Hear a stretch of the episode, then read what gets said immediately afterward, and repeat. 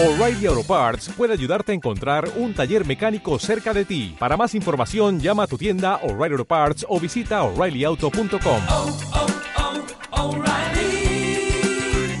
oh, Parts. Ha llegado la hora. No intentes sintonizar tu receptor, porque ahora es nuestro el control. ¿Te atreves a abrir la puerta de tu mente hacia lo oculto y lo sobrenatural? Prepárate. Comienza la puerta secreta.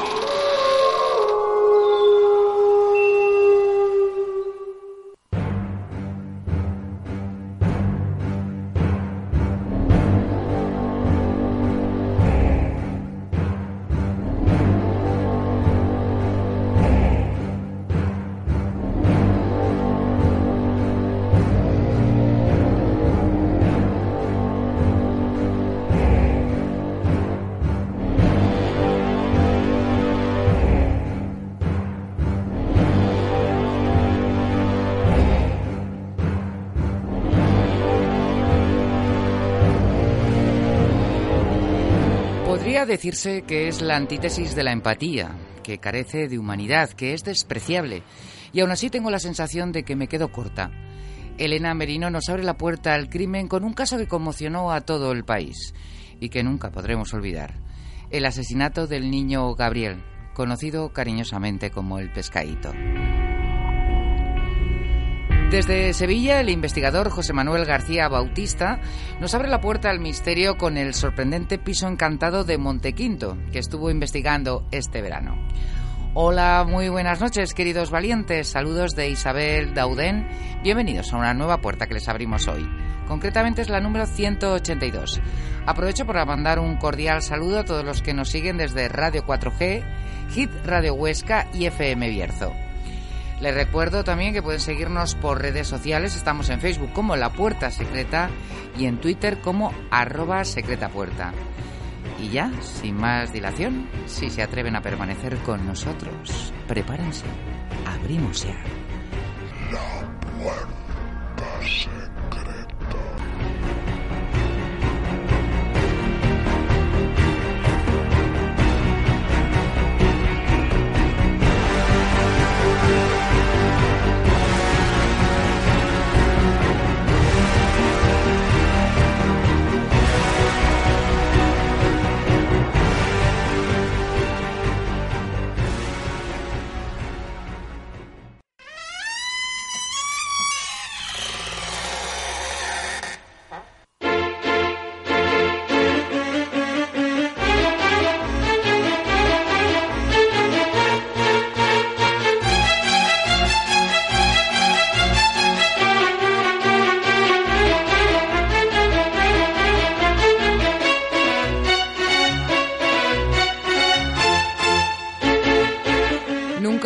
podremos olvidar ese fatídico 27 de febrero cuando Gabriel Cruz, un niño bueno e inocente de tan solo 8 años, desapareció misteriosamente en las Hortichuelas, en la provincia de Almería. Todo el pueblo recordarán que se volcó para encontrarlo, pero desgraciadamente el 11 de marzo fue hallado muerto en el maletero del coche de Ana Julia Quezada, que era la pareja actualmente en ese momento de su padre. Hoy Ana Julia Quezada está en prisión por este brutal crimen, aunque es posible que no haya sido su primer asesinato y tengan que volverla a juzgar. Elena Merino, muy buenas noches. Hola, muy buenas noches, ¿cómo estás? Uy, te oía muy, muy bajito, pero te voy a ¿Me subir. oyes bajito? Sí, sí, te oía, te oigo bajito. A ver, hola. A ver, hola, hola, ¿qué tal? ¿Se me escucha? ¿Se me escucha Bueno, bien? eh, que tenía yo también los auriculares bajos. Porque hay veces que me dicen que, os pongo bajas, pero claro, depende de si os pongo muy altas también saturáis. Bueno, eh, mm, eh, este es un caso muy reciente que además ha conmocionado a todo el país eh, eh, porque esta Ana Julia no hay por dónde cogerla. O sea, la, la falsedad en estado puro y esa forma, eh, esa teatra- teatralidad cuando cuando lloraba aparentemente como si estuviera rota de dolor y que fuese la asesina del hijo de su pareja. Es que es que es muy gordo, muy gordo, muy gordo. Eh, Ah, en en, fin. este caso, en este caso, además de- del horror absoluto que supone que estemos hablando del asesinato de un niño, que yo creo que es lo que a todos nos, nos sigue golpeando, Sí. nos golpeó brutalmente. Estuvimos pues los 15 días aproximadamente que duró eh, la desaparición de Gabriel, todos en vilo, todos esperanzados. Mucha gente participó, como, como bien dices, en las labores de búsqueda. Eh, pero además de ese horror, mm, nos enfrentamos a un monstruo, ¿no? La, la madre de Gabriel en la despedida del pequeño, eh, ella hablaba de que por fin habían atrapado, atrapado a la bruja. Sí. Yo creo que es algo peor que una bruja, ¿no? Por- De todas por- maneras, Incluso eh, que la peor bruja que de- del peor cuento. Sí. eh, esta mujer es un, un monstruo, eh, como hay de vez en cuando en la crónica negra, eh, surgen, ¿no? Eh, a, a veces los asesinos tienen otra cosa, ¿no? Todos nos parecen monstruosos, todos nos parecen malvados, todos nos parecen perversos, pero tienen otro componente. Hay algo que de alguna manera nos eh, permite a los que sí empatizamos incluso tener cierta compasión por ellos. ¿no? En el caso de Ana Julia Que- Quezada, conforme se ha sabido información sobre ella, es verdad que nos seguimos moviendo en un cierto terreno de, de hipótesis, ¿no? pero aún así todas las informaciones, incluso las primeras horas después de que ella confesara el crimen contra, contra Gabriel, pues nos demuestran que más allá de ese propio asesinato eh, estamos ante, ante una persona horrible, ¿no? espantosa. ¿no? Y en el lado opuesto, eh, em, eh, yo me descubro ante esa pareja, entre los padres de, de Gabriel, por Sí. cómo, por la elegancia la, y la piedad y la humanidad que demostraron a la hora de, de, bueno, pues que, que las redes sociales, que no nos cebáramos, que no, que no se incendiara esto, que, que el pescadito se había ido, además, pues todos empezamos a simbolizar pececitos por todos los sitios, hay homenajes en, en, en el, en el pueblo, eh, todo el mundo ha llevado dibujos, en fin, ha despertado mm, un gran sentimiento, pero, pero es cierto que yo creo que a mí si me mataran a mi hijo, yo no, yo no podría ni siquiera hablar así, ¿eh? o sea, eh, que está por encima de, de o sea, que yo no conocí una persona más bondadosa como, como, como, Desde como sí. de- demostró la madre. Y, y, y es más, mucha gente, porque somos así las personas, tenemos ese componente, eh, todo lo contrario de lo que he dicho antes, ¿no? Es- incluso los que somos capaces de empatizar, parece que tenemos un lado un poco perverso ahí, ¿no? Y mucha gente cuando esta mujer, después de descubrirse que Gabriel no, no, no seguía vivo, que, que bueno, pues que había sufrido esta, esta terrible muerte, etcétera, y verla con esa, en la despedida de su hijo después del funeral, con esa compostura, hablar, mucha gente decía, ya caerá, ¿no? No digo, no digo que lo esperara, pero que lo preveía, ¿no? De, de hecho, la policía eh, siempre sospechó de ella, ¿no? No, me refiero, me refiero a, a- a la madre de Gabriel, ¿no? Todo el mundo Ya. decía, ya caerá, ya, ya, ya se vendrá abajo. Ya, Y ya, no, o sea, sí. cada vez que he intervenido en los medios de comunicación, creo que nos ha vuelto a dar una Oh. lección de humanidad, de... Desde no luego. sé, eh, para mí es una persona ejemplar, eh, sin lugar a dudas. Recientemente, por desgracia, ha vuelto a sacudir a esta, fa- esta familia, ha vuelto a los medios, ha vuelto a sacudir una cierta polémica que encima no tendría que haberles tocado para nada, ¿no? Encima es que es absolutamente sobrante, ¿no? Que es cuando en un concierto del grupo Andy Lucas, estos cantantes, Sí, eh, con buena intención, no lo dudo, ¿no? Sacan la camiseta pidiendo justicia y hay un montón de fotografías de, de niños asesinados. No dudo, de verdad, que ellos tuvieran una intención noble, ¿no? Pero me parece magistral, de nuevo, la lección que nos dan los padres de Gabriel Cruz. Por utilizar la imagen que, que se molestaron. Eh, pero yo tampoco entiendo Es que ni mucho que, se que- se molestaran, ¿eh? Yo, yo, Es que porque... hay que leer sus declaraciones, Isabel. Ya. Es- Están cargadísimas de razón. Ya. Nadie les ha preguntado, nadie les ha pedido permiso, nadie les ha dicho queremos eh, utilizar la imagen de, de vuestro hijo en esta campaña. Nadie. De repente ellos están viendo la tele y ven una camiseta con el rostro de su nene.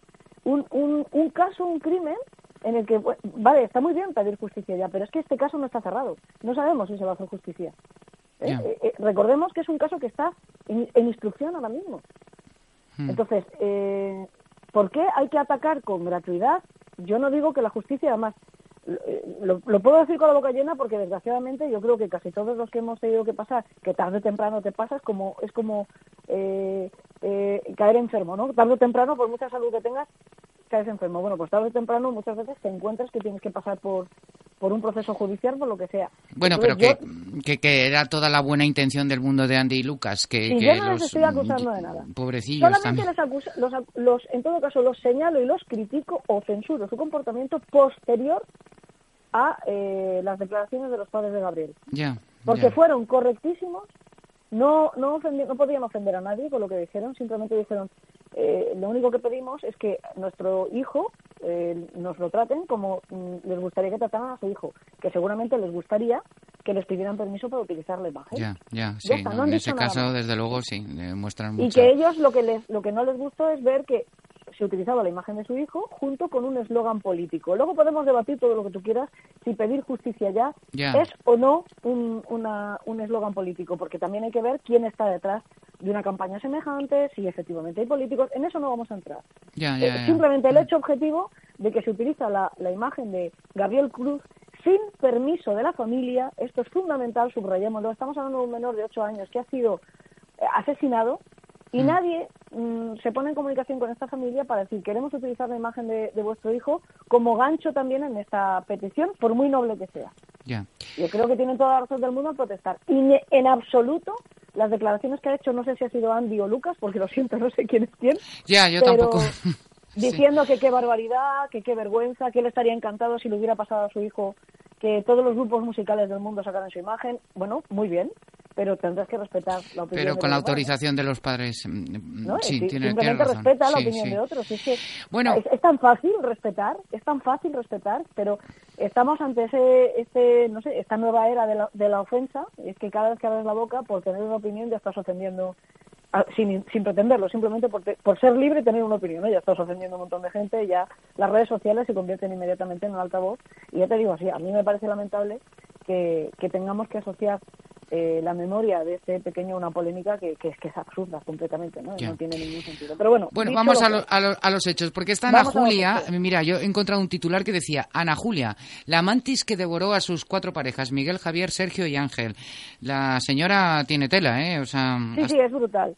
Eh, yo, eh, si quieres, hacemos un resumen muy muy rápido, Sí. por- muy rápido porque no creo que sea necesario. para que nos dé tiempo y porque todo el mundo Claro. sabe más o menos los hechos, sí. Exacto, o sea, simplemente recordar que el pequeño Gabriel Cruz, que tenía ocho años, desapareció el 17 de febrero. Efectivamente, pues todo, todo, toda España prácticamente se volcó en esta búsqueda. Los que pudieron, además, lo hicieron de forma física, ¿no? Ayudaron en las labores de búsqueda. Más de 5.000 personas rastrearon más de 625 kilómetros cuadrados y 500 puntos singulares sin, sin ningún éxito, como sabemos. ¿no? El pequeño desaparece cuando sale de casa de su abuela, en las Hortichuelas, en Níjar, eh, como digo, este, este 17 de febrero, a las 27. tres y media aproxim- 27, perdón, sí, Sí. Me, me he equivocado. Mm. Eh, el- a las tres y media de la tarde iba a casa de una tía que vive muy cerquita, a 100 metros, a seguir jugando y lo echaron de, de menos a la hora de merendar.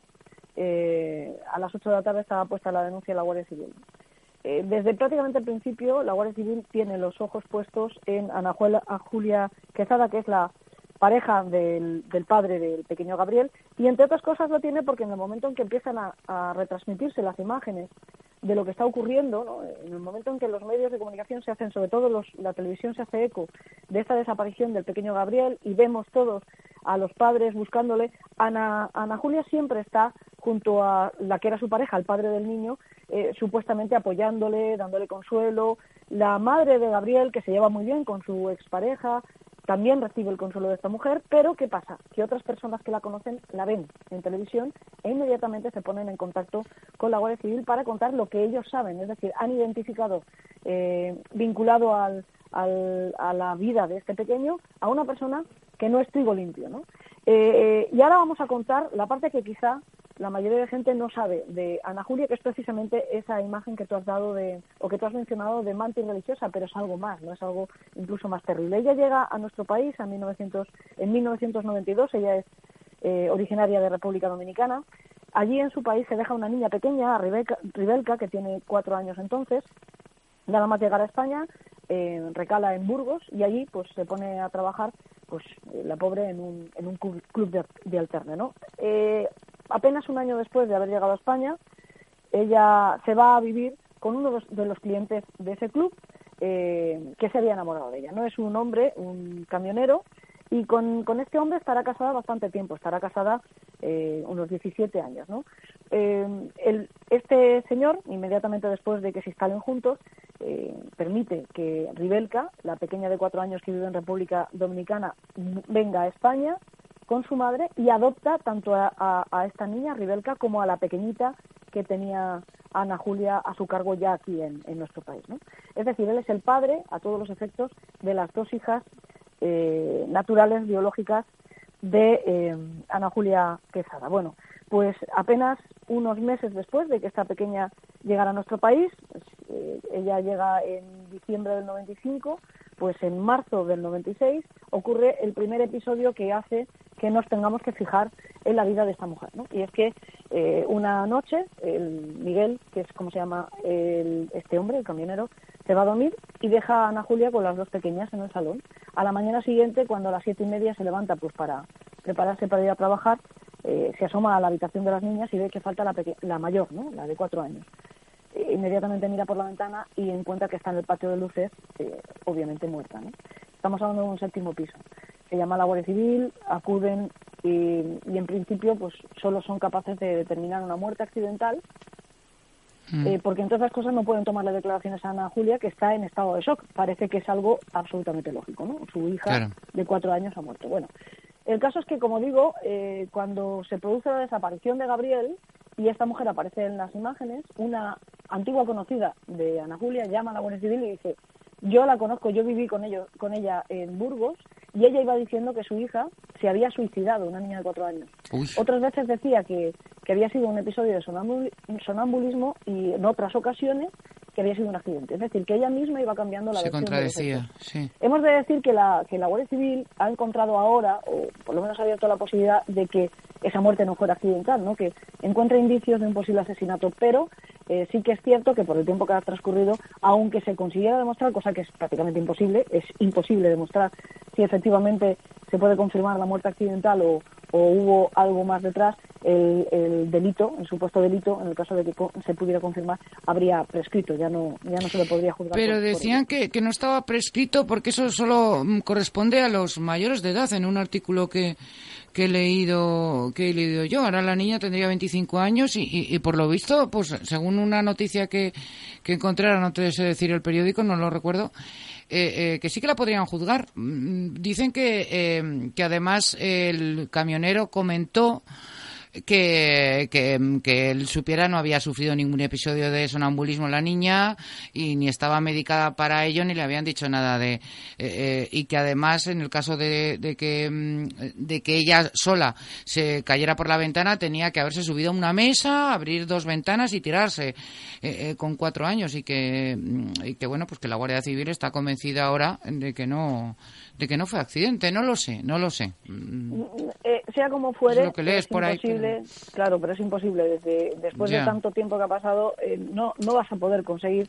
Eh, Sí, salvo que confesara siquiera- o algo así. claro, Claro, no hay pruebas. no vas a conseguir no solo pruebas, ni siquiera suficientes indicios como para poder hacer una acusación. O sea, solamente tienes el testimonio de un, de un señor, del ex marido o la expareja de, de Ana Julia, que dice que su hija nunca sufrió eh, sonambulismo, pero no tienes nada más, ¿no? Eh, el caso es que en sus días archivó la causa como muerte accidental y, y ni siquiera, aunque se pudiera, no sé, hacer una Sí, aunque no cuadre, pues, la- Eh, las eh, da igual, la causa de la muerte iba a ser el mismo, eh, aunque la niña lo hubieran, lo hubieran empujado, ¿no?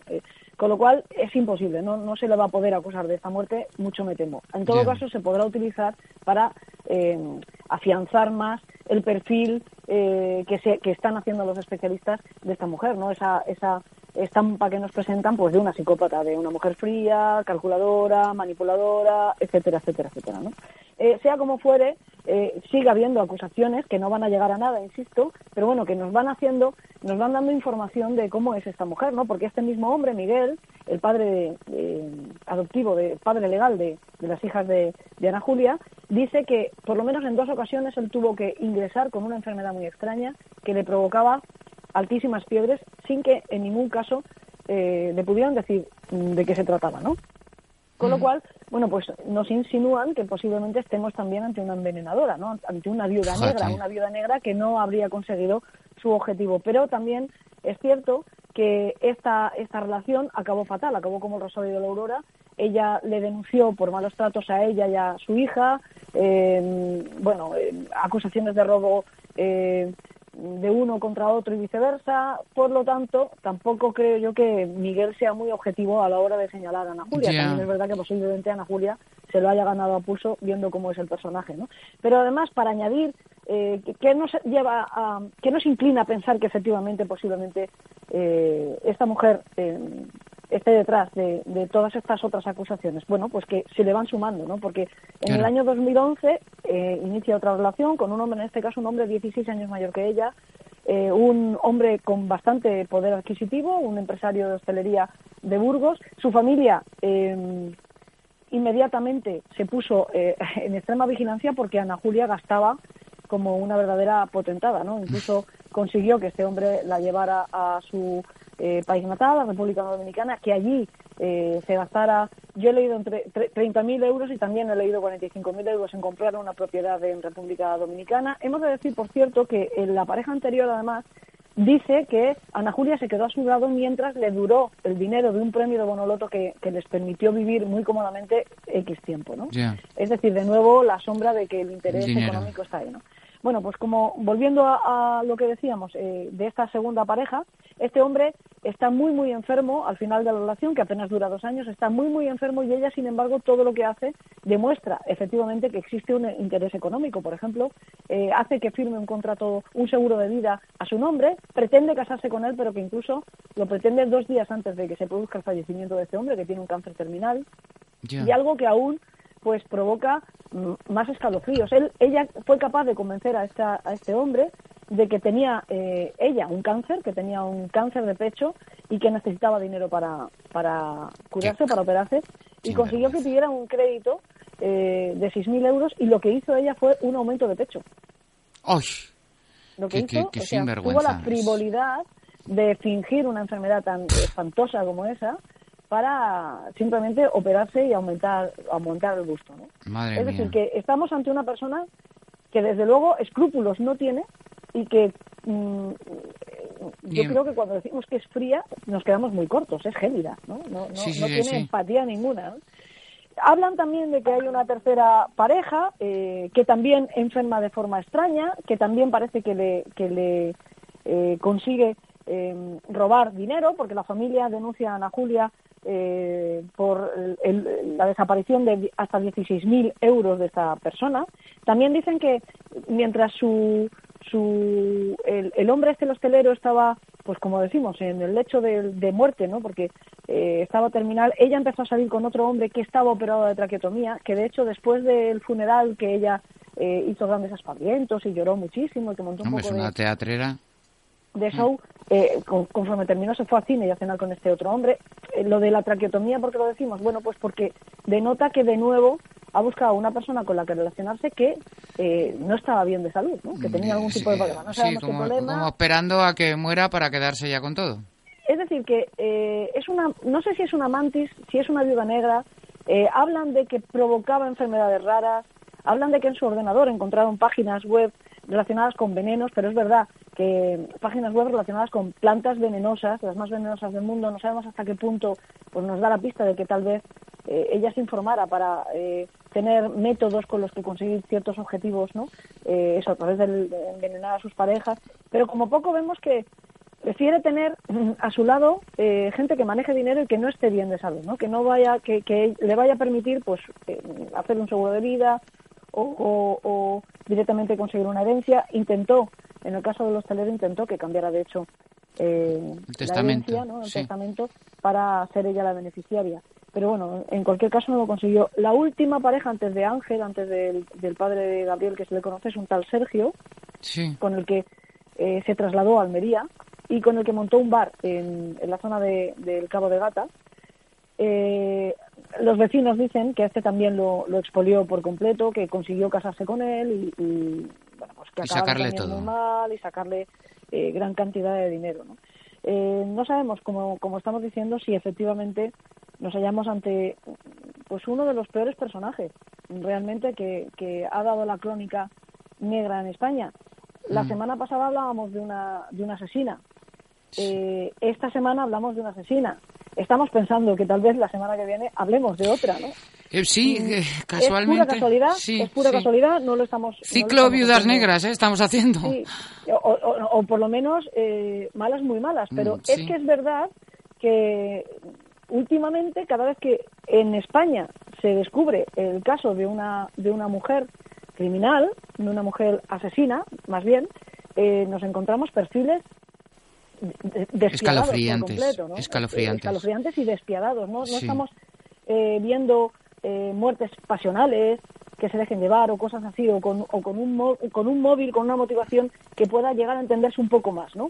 Insisto, o sea, empatizar porque somos empáticos, no porque eh, nos parezca bien en absoluto, ¿no? Como nos queda poco tiempo, eh, yo una pregunta que te tengo que hacer eh, mm, en el caso último de la pareja de, de o sea, del padre de Gabriel.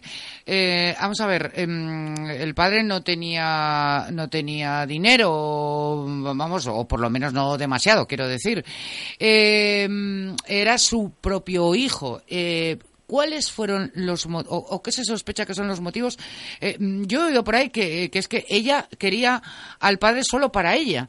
Pero, pero, mm, no sé, eh, ¿sabes que le vas a destrozar la vida al padre? Mm, mm, ¿Cuáles son realmente los motivos, Elena? Pues es un misterio por completo. ¿Cuál fue el motivo de la posible muerte de Ribelka? Tampoco se sabe muy bien. Quitarse de en medio un A, a su estorbo. propia hija. eh, eh, eh. Claro, quitarse de medio un estorbo, no, no hay forma de, de entenderlo de otra manera. Lo que, lo que- la hipótesis que maneja la policía es efectivamente una cuestión casi de celos, de te quiero todo para mí, ¿no? Sí. Si acabas con la vida del pequeño Gabriel, además ten en cuenta que lo que haces es separar por completo eh, a Ángel de su antigua pareja, porque el vínculo que quedaba entre ellos y que es un vínculo eterno es el hijo que tienen en común, ¿no?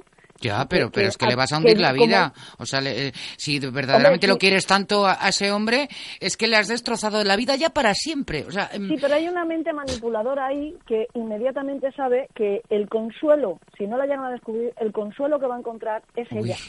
Uy, Va a qué conseguir hacer retorcido, con él, por Dios. pero por supuesto que es retorcido y además no lo sabemos ni está confirmado, porque ella no ha explicado por qué. Ella lo único que ha dicho, la- ella es confesa, ella ha confesado, confesó cuando fue Le detenida costó, por la policía, le costó porque además la policía Mm. estuvo vigilándola muy de cerca, la tenían, mm, eh, sabían perfectamente, pero necesitaban que cometiera un error y fueron provocándolo. El, el primer error que comete es la aparición famosa de la cam- camiseta, de la camiseta sí. que la encuentra ella, ¿no? Entonces dice la Guardia Civil, que Qué no es tonta, casualidad. obviamente, dicen sí, y- seguro, ¿no? Que, que esto es- Y además ella es la decía que se iba a pintar a una casa porque tenía donde que... aparece Sí. en la finca de eh, donde aparece el pequeño es una casa que se están eh, arreglando eh, Ángel y ella Eh, es una casa que comparte con el hermano Ángel comparte con su hermano con su Sí. hermano una finca en Rodalquinar eh, y el 13 de el 12 de marzo después de que bueno pues la Guardia Civil fuera acercándola y, y le la fuera conduciendo en eso son muy hábiles y para eso eh, están formados consiguen que ella se preocupe, se asuste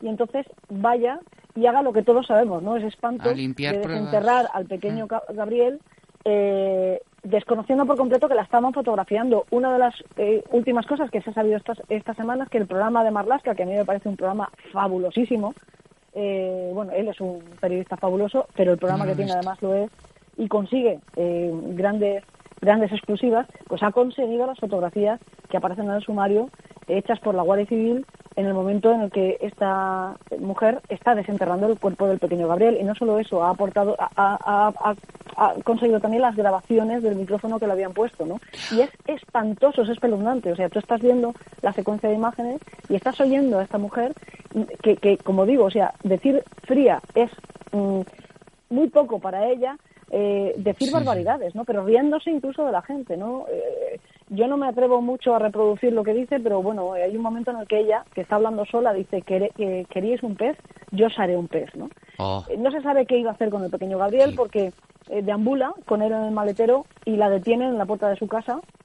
Todos hemos visto esas imágenes que ella grita de yo no Mm. Sí. he sido, yo he cogido el coche esta mañana. Sí. Y como abren el portamaletas y está el pequeño. ¿no? Entonces, Ah, y, y luego ella alegaba también, hace falta valor, eh, eh, siendo un niño de, de ocho años y que además por lo visto tenía un carácter, era un, un niño muy bueno y muy, sí, muy inocente. sé por dónde va. sí, y, y- y que decía que fue una poco menos que defensa propia, ¿no? Que, que habían propia, discutido, o sea... Que el mm, niño empezó a agredirla, Sí. que ella, su relación con el niño, nadie dice que la relación, nadie, ningún otro de su entorno dice que la relación con, con Ana Julia fuera mala, y sin embargo ella dice que sí, que Gabriel la odiaba, y que eh, discuten y, y que se pone a golpearla nada se sostiene, porque entonces, ¿para qué ha recogido al pequeño? Que el pequeño estaba tranquilamente en casa de su abuela, ¿no? Y, tú, Y que además que tenía un carácter, mm, todo el mundo lo decía, todo el pueblo, que tenía un carácter bueno, muy lo hemos bueno. visto, además, Sí, lo hemos visto, que- hemos visto vídeos, hemos visto fotos cosas, ¿no? y tal, además sí. hemos visto a los padres, y siempre lo decimos, al final, uno suele ser reflejo un poco de A- lo que algún gente, en su familia. sí, tiene que heredar. Y, y dice- ella dice que, que el niño empezó a insultarla y a agredirla, y que ella se defendió de un niño de 8 años, Es que, es que, eh, verdad. pegándole con un hacha, la parte roma de un hacha en la cabeza. Eh, y que después, eh, claro, tampoco se sostiene. porque Una defensa tú puedes pegar un empujón al niño y que el, que el niño desgraciadamente se golpee la cabeza con un borrillo o algo así. Sería una barbaridad, ¿entiéndeme? Mm. Pero bueno, ahí Sí, sí, sí, que no sí, tendrías intención de matar, pero coges un hacha para mm, Claro. librarte de la agresión de un niño de 8 años, que son patadas. Sí, Eh, sí, no sí, sé, sí, eh, sí, sí, le no, pegas es- y luego pone la mano encima de su boca y tapa la nariz para sofocarle. Entonces ahí sí que ya no hay forma de sostener de ninguna manera eh, que fuera una muerte accidental, porque eh, estás acabando, o sea, estás rematando. A, No, no, está pequeño. claro. Está claro y ojalá le caigan cierto- muchos años. Bueno, Sí. para ella se va a pedir prisión permanente revisable. Sí. Como es lógico, porque. Sí, además la, la solicitaron los padres también, ¿no? Claro, y la acusación particular y fiscalía, porque eh, ha matado a un, a un menor de 16 años, ¿no? Y porque Sí. no se sostiene de ninguna manera la- la- el, el homicidio accidental, que es lo que pretende alegar la defensa, ¿no? Pero que. eh, eh, bueno, te iba a decir otra cosa y se me ha olvidado, fíjate, se, se me ha olvidado, un, iba a aportarte un dato, pero bueno, no sé Eso es porque sí. te he interrumpido yo. Pero bueno, que, sí, que hablábamos de, de, la, de, lo que le, de lo que le va a caer, eh, porque aún no aún hay una sentencia firme, ¿no? Eh, eh, No, no, no, se está instruyendo el caso. Sí. Ahora recientemente se ha dicho eso, que va que se va a pedir para ella prisión permanente revisable y que además será juzgada por un juzgado popular, ¿no? Eh, que bueno, pues es como Que como está la gente tan concienciada, yo creo que, que será duro. El, el- Esto no es bueno. Esto a mí no me, no me gusta, porque creo que los juicios tienen que mantener siempre la justicia y tiene que ser aséptica. Ya, ¿no? tiene que ser Pero neutral. bueno, Pero, es, lo, es lo que hay, ¿no? Es, lo que también es cierto que es imposible eh, enajenarse, ¿no? Y- es inevitable. y eh, claro. Los demás es que sí que tenemos sentimientos, hija mía. eh, y eh, recordemos una no, cosa, Pero... y recordemos una cosa, que en este caso buenas, muy buenas pistas se aportaron por parte de personas, de, de gente anónima, gracias a que los medios de comunicación dieron cobertura al caso. Esto es importante, porque después el mensajero siempre se lleva las tortas, ¿no? Pues en este caso, el mensajero,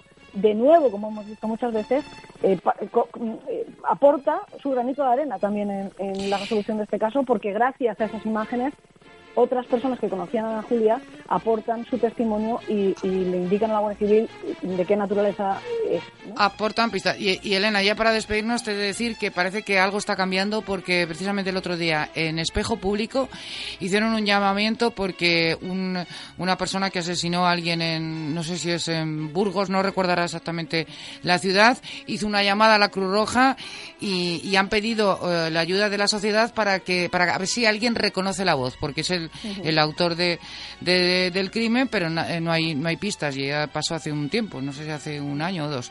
O sea que bueno, pues parece que, que- que- que se está considerando a los medios de comunicación. Elena, que, que en fin, que me enfada mucho este caso, que, Normal. bueno, Normal. que, que cuídate y la semana que viene pues hablaremos con otra joyita. De otra joyita, vamos, con que ella no, de otra joyita. Cuídate, Elena. Un beso. Feliz semana. Un beso. Hasta luego. Chao.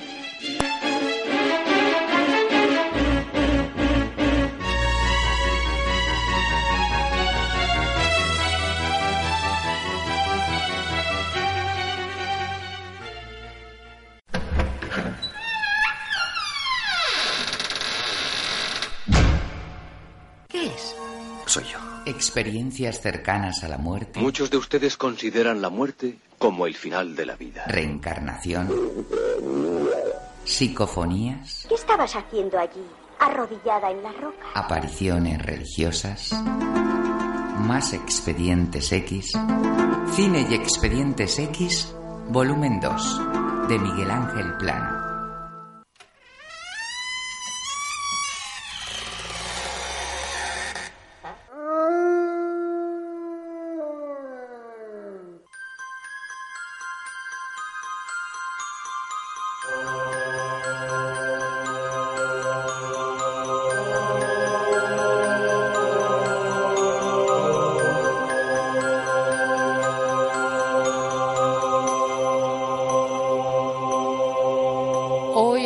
Abrimos la puerta secreta al misterio desde Sevilla, que saludamos ya a nuestro investigador, nuestro amigo José Manuel García Bautista, que lo cierto es que mm, con él eh, siempre nos sorprende porque he de decir que en el fondo me facilita el trabajo porque me dice vamos a hablar de la casa encantada de Montequinto. Muy bien, pues yo me pongo a buscar información y nunca encuentro nada. Así que, pues bueno, pues no, no sé de qué va.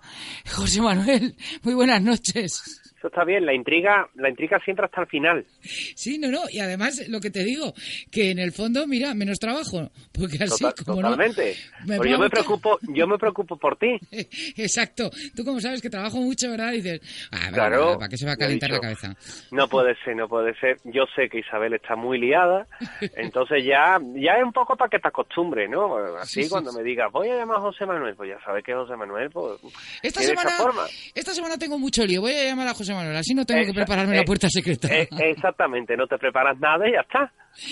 Bueno, hoy la abrimos con un caso de una casa encantada en Montequinto, en Sevilla también, ¿no? Sí, efectivamente. Hoy, cuando hablábamos un poco de del caso a tocar en, en, en el, en el programa, ¿verdad? Eh, bueno, pues surgía la duda de, de cuál de los que hemos mm, tocado durante este verano, de cuál de los que hemos investigado, pues se podían poner un poco de manifiesto hoy en el programa. Eh, fíjate que el primer comentario que te hice fue el del Ayuntamiento de Sevilla, que lo dejamos un poco aparte por la duda que teníamos de si lo habíamos tocado o no. Y Sí. mm, no obstante, porque siempre hay algo, siempre hay, Hay novedades, ¿no? siempre hay novedades, siempre hay historias, ¿verdad?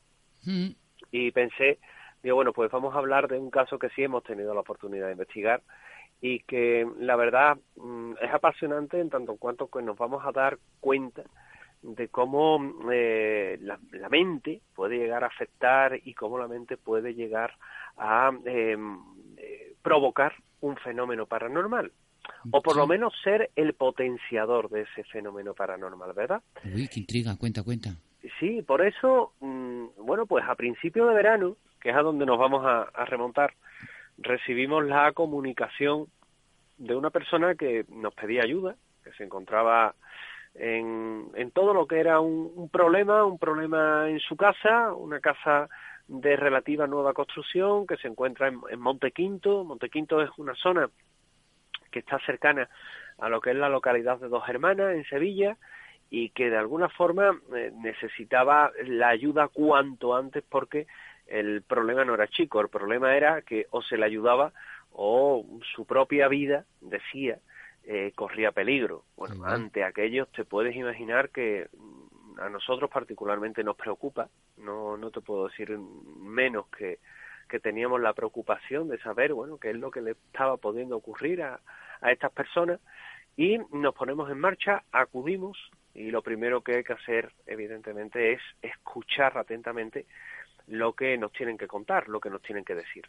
Y la historia comienza justamente cuando eh, se desplazan hacia el lugar, compran eh, una casa eh, hace ya años y a partir de ese momento, mm, aunque como te comentaba anteriormente es de relativa nueva construcción, bueno, pues tiene también ya su tiempo, no es de estos pisos que te puedes encontrar que tienen 30 años, pero tampoco es que se, co- que se haya acabado de construir antes de ayer. Y, y en principio allí en aquel lugar, pues no nos vamos a encontrar nada extraño.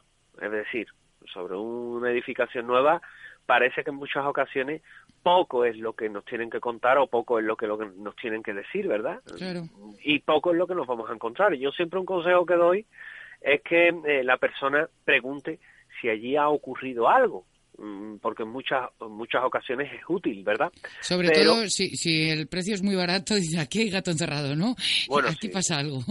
Es si el precio si el precio es muy barato tenemos que echarnos a templar Sí. porque lo normal lo normal es que no haya nada eh, Algo que- raro ahí. que podamos decir que nos invite a, a por lo menos por lo menos mm, tener confianza en ello yo te puedo decir que ha habido eh, gangas gangas bastante importantes dentro de lo que es esta ciudad, eh, donde tal vez un piso eh, relativamente moderno pues pueda alcanzar un valor, una cifra de mercado de 80.000 euros en, en un barrio que esté medio que, y sin embargo se ha vendido por 30.000.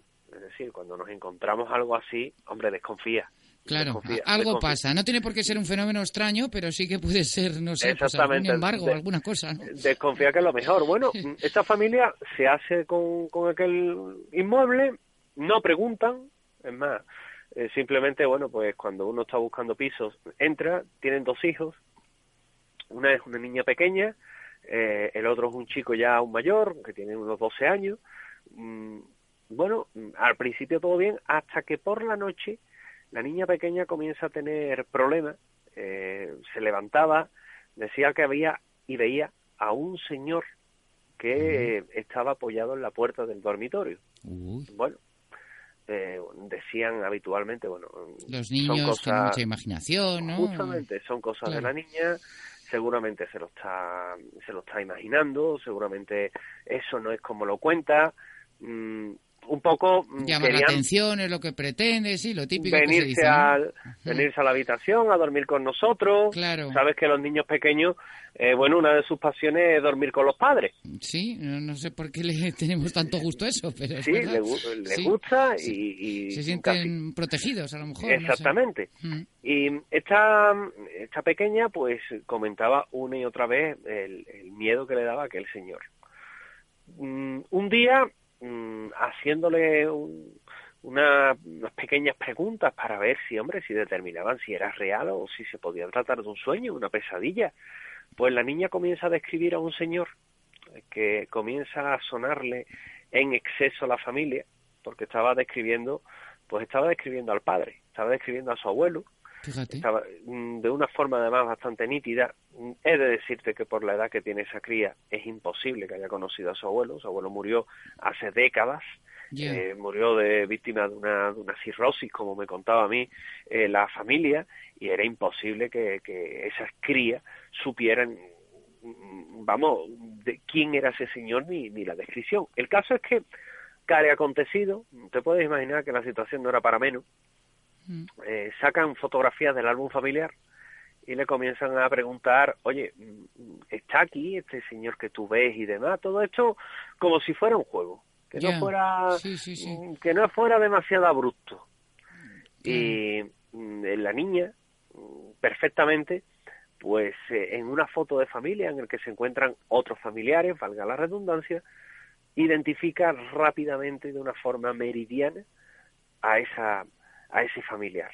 Bueno, a partir de ese momento comienzan a buscar la explicación. Tal vez la niña nos ha escuchado hablar de, de tu padre, tal vez eh, ¿Ha visto alguna foto? ha visto alguna foto. Claro. Bueno, mm, todo queda ahí. En un principio tampoco le conceden mayor importancia.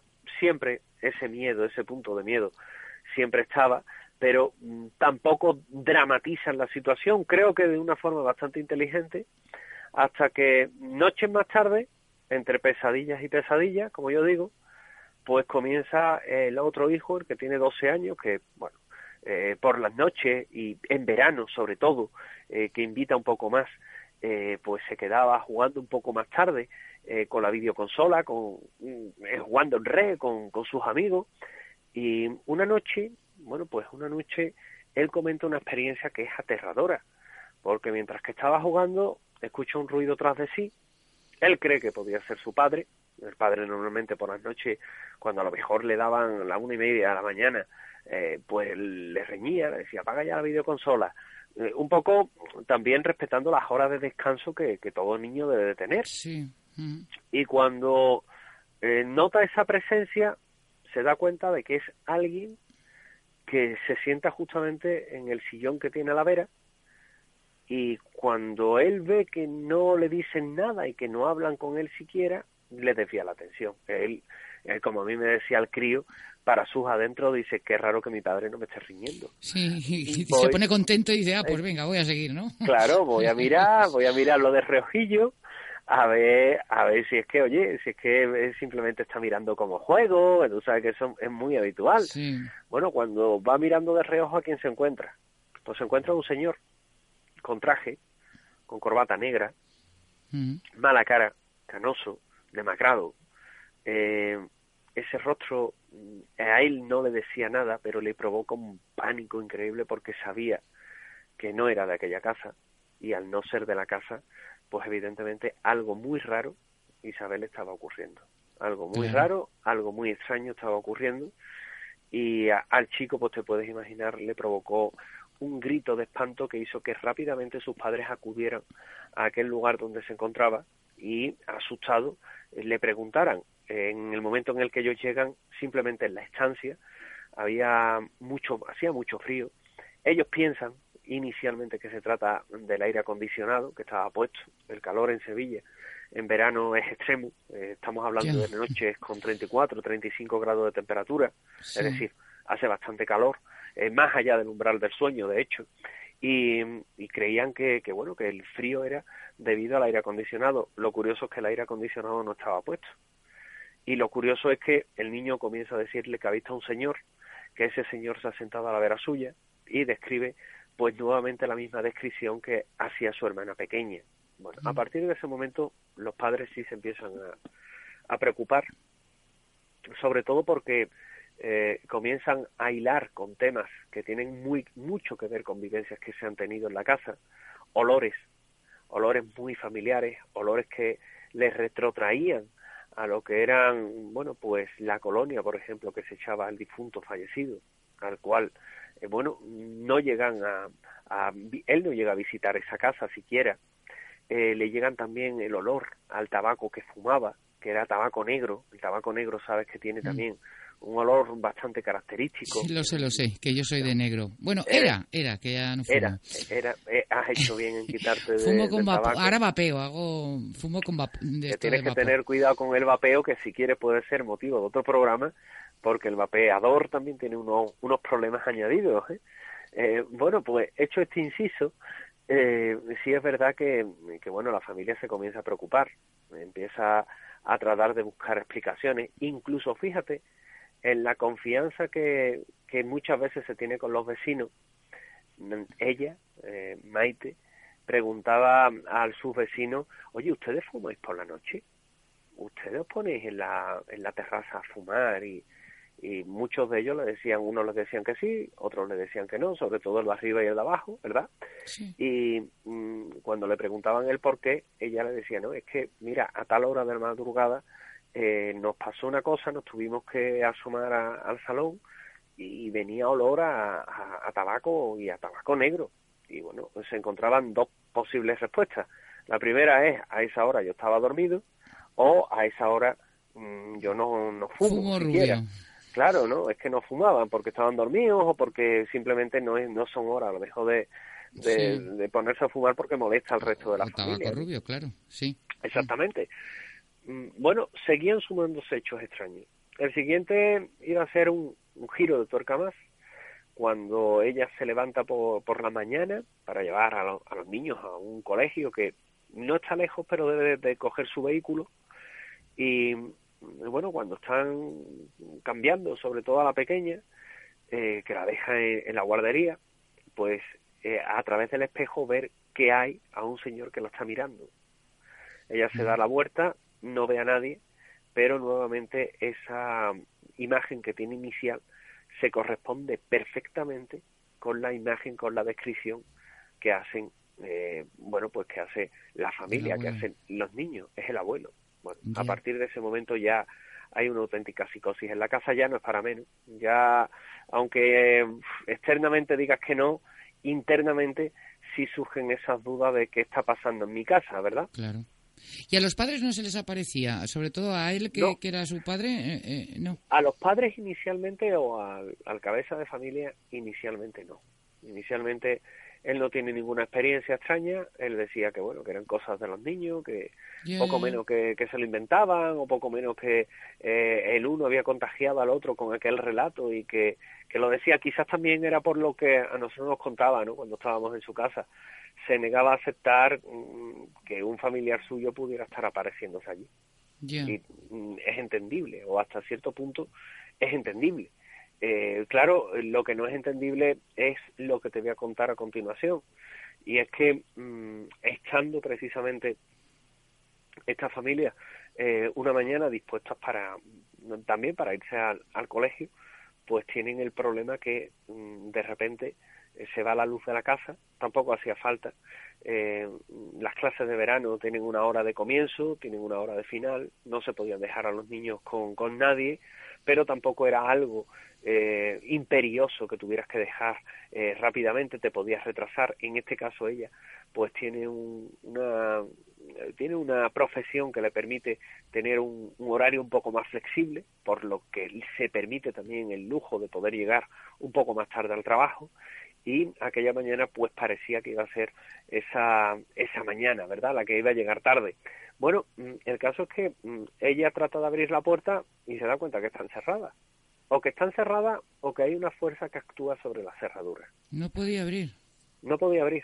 Y justamente cuando se da la vuelta, ella tratando de buscar eh, bueno pues las otras llaves que tiene Sí. eh, cercana en una en un mueble cercano ella lo primero que pensó en la llave la llave se ha estropeado es una llave esta de puntito y, a- y piensa dice bueno pues la llave se ha estropeado cuando Ya, se da la vuelta se encuentra aquel señor allí se encuentra el señor de pie mirándolo Ahí va la Mirando- Sí, sí. Y ahí es cuando empiezan los problemas. Ella tiene un grito de espanto, sus hijos también tienen. Eh, sin saber cómo, eh, pues acierta abrir la puerta, o la puerta se abre, o se quiere abrir, quién sabe. Y cuando tiene la oportunidad de salir, bueno, pues son los vecinos los que inmediatamente la, la socorren, y porque ella se pone a llamar a, a todas las puertas posibles, eh, los vecinos son los que la ayudan y ya es la que ella se encarga de convencer al marido que realmente tienen algo raro, que es por lo que nos llaman. Y, y te puedes imaginar que con esta amplia introducción, pues tenemos el caso desarrollado y a partir de ese momento es cuando nosotros tenemos la oportunidad de ir, de tratar de ayudar. Muchas veces, eh, Isabel, el problema que hay con todo esto es que eh, la televisión ha hecho mucho daño. ¿eh? Eh, se creen que las personas que llamando a un equipo de investigadores o periodistas del misterio eh, eh, se limpian las casas. Es más, a mí muchas veces me dicen, ¿y me vas a limpiar la casa? Mm, Yo yo siempre digo lo mismo, ¿no? Como no le doy un ojito al suelo, porque otra cosa es otra otra cosa es complicada. Mm, Un investigador no no, quita no quita fantasmas, mm, pero es que tampoco te lo quita el, el sanador del pueblo, el curandero. Es que esto no es un fenómeno que se pueda decir que te lo pueden quitar, esto es un fenómeno atemporal, esto es un fenómeno que se manifiesta cuando quiere, pero sí lo que podemos hacer es dar fe, dar fe de que algo está ocurriendo en un lugar, eso sí, y tratar de también de eh, encontrar la solución, la alternativa, de tratar de encontrar eh, una respuesta al por qué sucede algo en un, dete- en un Pero se determinado puede lugar. mm, contactar con él para que se vaya, o sea, para convencerlo de que se vaya. Claro, mm, mm, yo reconozco que yo soy de una línea un poco más, eh, ¿cómo explicártelo? Un poco, un poco más práctica, ¿verdad? En la que eh, me niego, me resisto muchas veces a que con una sesión casi o pseudo espiritista eh, podamos librar a algo o algún sitio de, de una entidad que ha poseído un lugar, pero, pero, todo tiene un pero, sí es verdad que eh, en alguna ocasión eh, cuando hemos coincidido grandes investigadores eh, de este país o, o nosotros mismos, como pudiera ser el mismo eh, Juan José Revenga, el mismo Lorenzo Fernández Bueno, ¿verdad? Eh, pues en muchas ocasiones tratando de buscar esas alternativas, aunque ellos tienen una forma bastante similar a la mía de investigar, pues mm, siempre nos hemos dejado llevar, oye, eh, tal vez si hiciéramos una sesión psicofónica, nos podrían decir qué quieren o qué hacen aquí o tal vez eh, se le podría pedir que se fueran. Bueno, ¿y por qué no? ¿Verdad? Claro. ¿Por qué no poner todo eso de manifiesto? Y es precisamente lo que hacemos. A ver, eh, José Manuel, nos quedan cuatro minutitos. Lo digo para mm, que Pues si sí, no, para- no nos va a dar tiempo. Para ir concretando, no hay problema, porque tenemos tenemos la oportunidad de iniciar esa, esa sesión y fíjate, porque el desenlace es el desenlace es brutal. Mm. Eh, en esa sesión tenemos la oportunidad de contactar eh, con algo que se manifiesta a través de, de la Ouija, eh, que yo mm, simplemente iba como mero observador, yo en las sesiones de Ouija prefiero, como te decía, métodos más científicos, pero a través de la eh, a través de la grabadora que teníamos captando todo lo que eran sonidos, una Sí. voz surge, una voz psicofónica surge, que mm, dice soy tu abuelo, Mm. eh, recuerdo, eh, todo esto son palabras que va soltando, eh, soy tu abuelo, recuerdo, eh, cementerio, visita. Y un poco creemos poner en pie que lo que nos estaban pidiendo era mm, bueno, que, Que se el- visitara alguna vez en aquel lugar en el que, según me confesó posteriormente su hijo, el padre de familia, es que no habían visitado nunca desde que se enterró. Era Anda. como si se le dejara, como si estuviera algo pendiente por hacer, como si algo se hubiera quedado ahí, ¿verdad? Sí, Y como un que- remordimiento de conciencia, ¿no? Que, que se ha manifestado. Sí. y que te lo estuvieran recordando. Y yo ahí es cuando me planteo realmente, se lo dije, digo, bueno, ¿tú piensas en tu padre habitualmente? Mm. Y él me dijo que sí. Digo, ¿y tú piensas habitualmente en que tienes una, una especie de deuda pendiente con él? Y me volvió a decir que sí. Dice, sí. Dice, la verdad es que en muchas ocasiones yo mismo me he reprochado el que desde que se enterrara no se fuera o no fuera a visitarlo. Dice, yo mismo me lo he reprochado. Y Y, por- un poco, mm, hablando con los psicólogos que, Sí. eh, que, llevan, que llevamos en el equipo, un poco me decían, dice, mira, este mismo principio es el principio que puede desencadenar en un niño un fenómeno de poltergeist. Un fenómeno en el cual la mente de la persona es capaz de mover, de desarrollar, de crear una energía o que eh, esa persona que no se puede manifestar de otro modo, canalice a través de esa energía, esa manifestación que ha tenido en vilo a esta persona. Evidentemente son hipótesis muy arriesgadas de trabajo, pero que, oye, que por lo menos tratan de explicar todo lo que es este fenómeno, porque en otras ocasiones es que ni eso. Con lo cual, mm, bueno, pues un caso fascinante, un caso que a mí me ha dejado bastante sorprendido, un caso en el que yo no tengo la última palabra, ni mucho menos, en el que eh, simplemente nos congratulamos de haber podido ayudar, pero que eh, es un caso que tiene recorrido y que como recorrido que tiene, pues hay que seguirlo, pero que desde luego te deja muy a las claras que también la persona y la psique puede desencadenar uno de estos fenómenos. Sí, sí, como que el- eh, eh, sus propios remordimientos, eh, la energía de los remordimientos se proyectaron en, el- en los niños. Cu- muy, Totalmente. Muy, curioso. Oye, eh, nos tenemos que ir, pero una última cuestión. ¿Por qué no iba al cementerio este hombre? ¿Por qué no Pues iba por- nunca?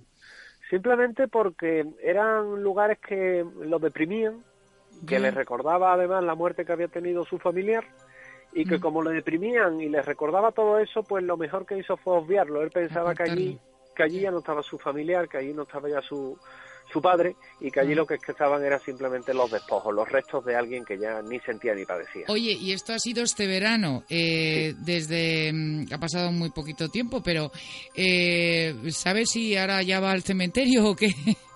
Bueno, él me ha dicho que tiene la costumbre una vez al mes coincidiendo con el día en el que fallece su padre, con el día Sí. 17, Ah. eh, tratar o procurar de ir.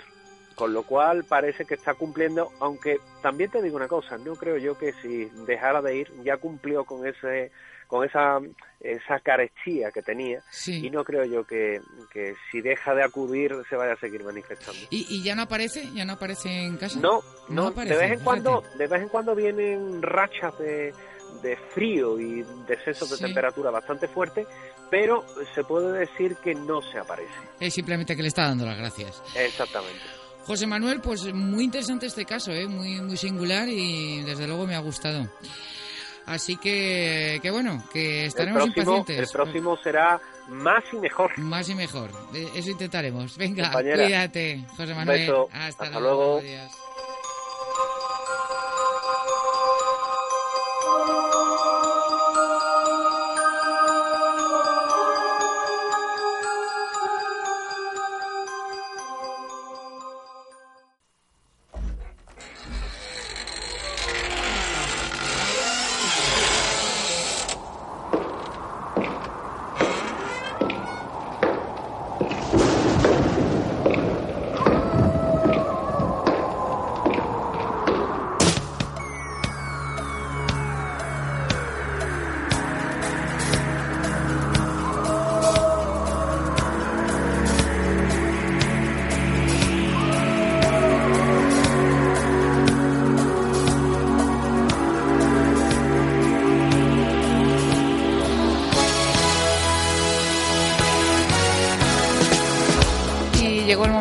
Portazo final al programa y por mi parte nada más. Saludos de Isabel Daudén. Que tengan una estupendísima semana y ya saben, si son valientes y se atreven, dentro de siete días volvemos a abrir una nueva puerta. Cuídense. Adiós. Recuerden que el podcast lo tendrán en unas horas en radio4g.com.